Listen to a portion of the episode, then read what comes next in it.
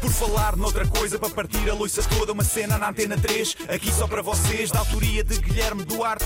Penso logo existe, já dizia Descartes. Isto é um genérico em rap, mas vai ficar bem estranho. Não tenho mais rimas e vai acabar em feito. Com Gui, ou Guilherme Duarte, como preferirem, e um homem de férias durante a semana e com uma rubrica jeitosamente gravada. O que é que nos trazes hoje? Alô, boa tarde, Guilherme. Olá, Tiago. Cá estou ainda no Algarve, de papo para o ar a apanhar Uhum. sol e a beber líquidos. E por aí, está tudo bem? bem, não me interessa Está, muito está. na realidade. Ok. Estava aqui na praia a observar a fauna local e acho que consigo categorizar toda a gente em poucos tipos. Vamos por partes. Temos o póster, que é o gajo que vem mandar cenário para a praia, com uma tatuagem no braço com o nome Liliana escrito em árabe. Pensa ele. Tem aqueles calções fluorescentes e curtinhos, sabes?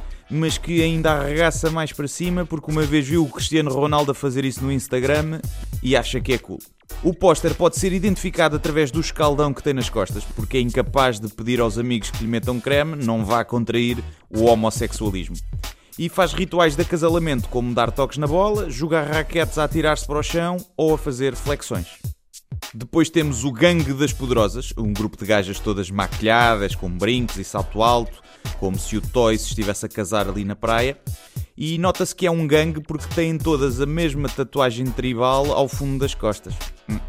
Não levam lancinhos, porque têm as unhas de gel capazes de escavar na areia e passam o dia todo a tirar fotografias aos pés e ao rabo em fio dental para publicarem no Instagram com frases profundas ao género a melhor curva do corpo de uma mulher é o seu sorriso, mostrando que confundem fio dental com fio dentário.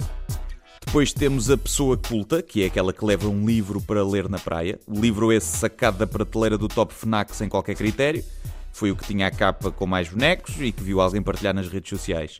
Leva o livro a passear e depois de 15 dias na quarteira apenas leu o prefácio. Depois temos as pessoas que não tiram a roupa, umas porque têm vergonha da gordura que acumularam no inverno, não fosse dar-se um apocalipse e ser preciso hibernar, outras porque são programadores informáticos e têm medo que o bronze lhes estrague o CV. Um programador avançado de C++ só pode ter bronze se for indiano.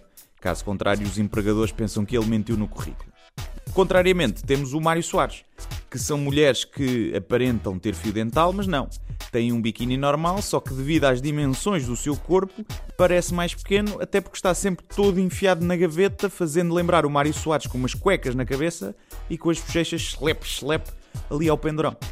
Fazendo lembrar aqueles rolos de carne aos quais citam um fio bem apertado antes de levar ao forno. O único desporto que fazem é o de correr atrás do Senhor das Bolas de Berlim. Temos também os lambões, que acham que a praia é o melhor local para trocar carícias e afetos abaixo do nível da cintura.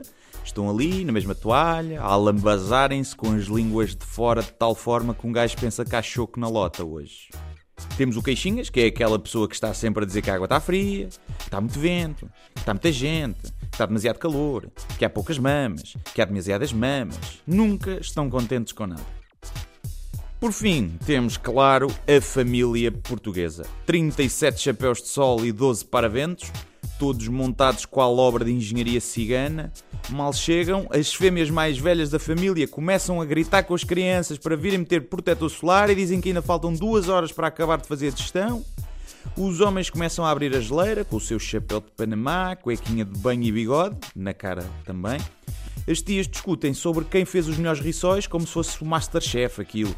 E há sempre pelo menos uma criança mal comportada que anda a correr e a guinchar e a deitar areia para cima das outras pessoas todas.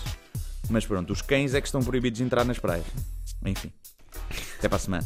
Até para a semana e já aqui Guilherme Duarte com Por Falar Noutra Coisa, às terças e quintas. Por falar noutra coisa, para partir a loiça toda, uma cena na antena 3, aqui só para vocês, da autoria de Guilherme Duarte. Penso logo existe, já dizia Descartes. Isto é um genérico em rap, mas vai ficar bem estranho. Não tenho mais rimas e vai acabar em feito.